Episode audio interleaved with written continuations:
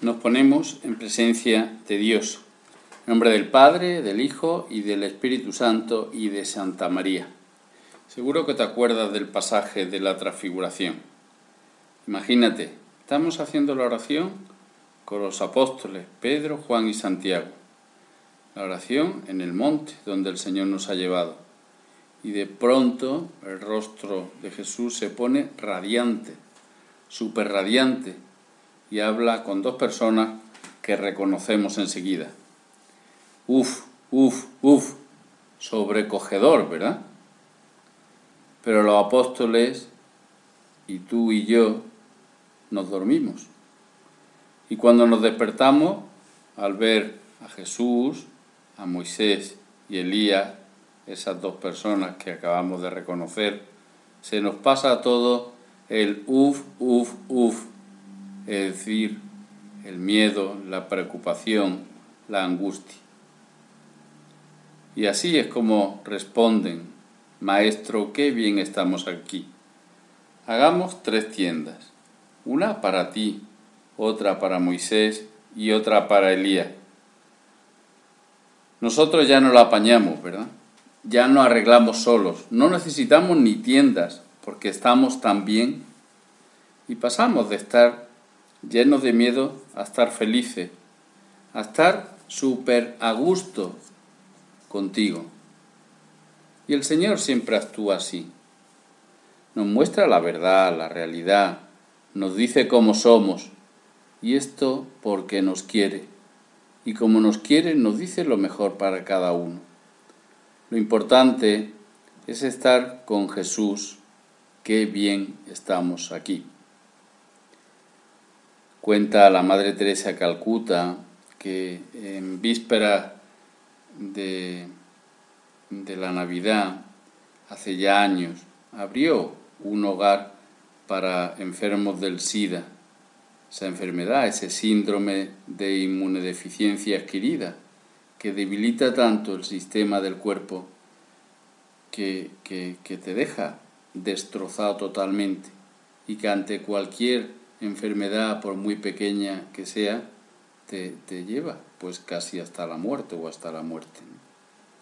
Y en ese centro, en ese hogar para estos enfermos, le había preparado una capilla, de modo que, que unos jóvenes de veinte, veintitantos años, que no habían estado cerca o que se habían alejado de Jesús o de la oración o de la confesión, pudieran, si lo deseaban libremente, por supuesto, acercarse de nuevo al Señor.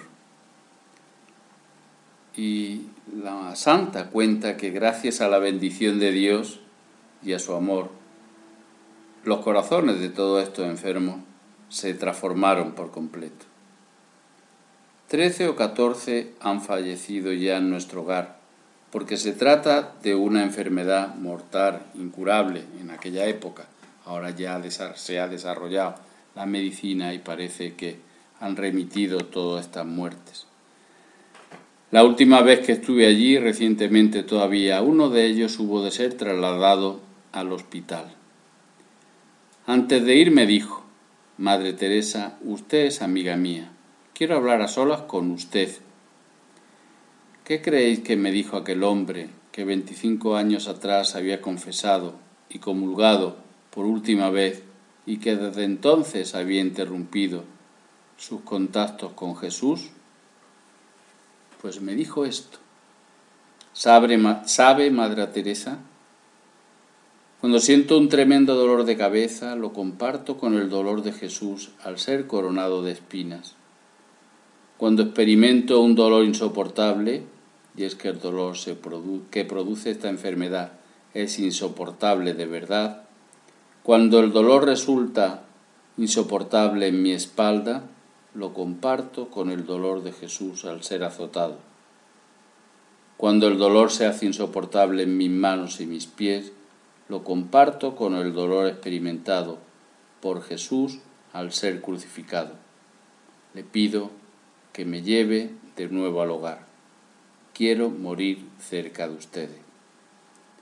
Lo acompañé a la capilla Jamás he visto a nadie hablar con Dios como lo hizo aquel hombre, que con un amor de comprensión tan grande entre él y Jesús, después de tres días murió. Lo que pasa, o lo que le pasa a este hombre es lo mismo que dice Pedro.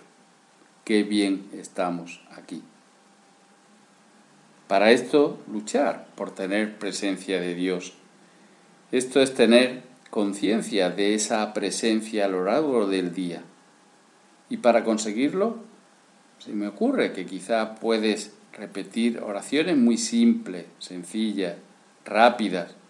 No es necesario que sean oraciones rebuscadas. A Dios, a la Virgen, a los santos, lo hemos de tratar como hijos.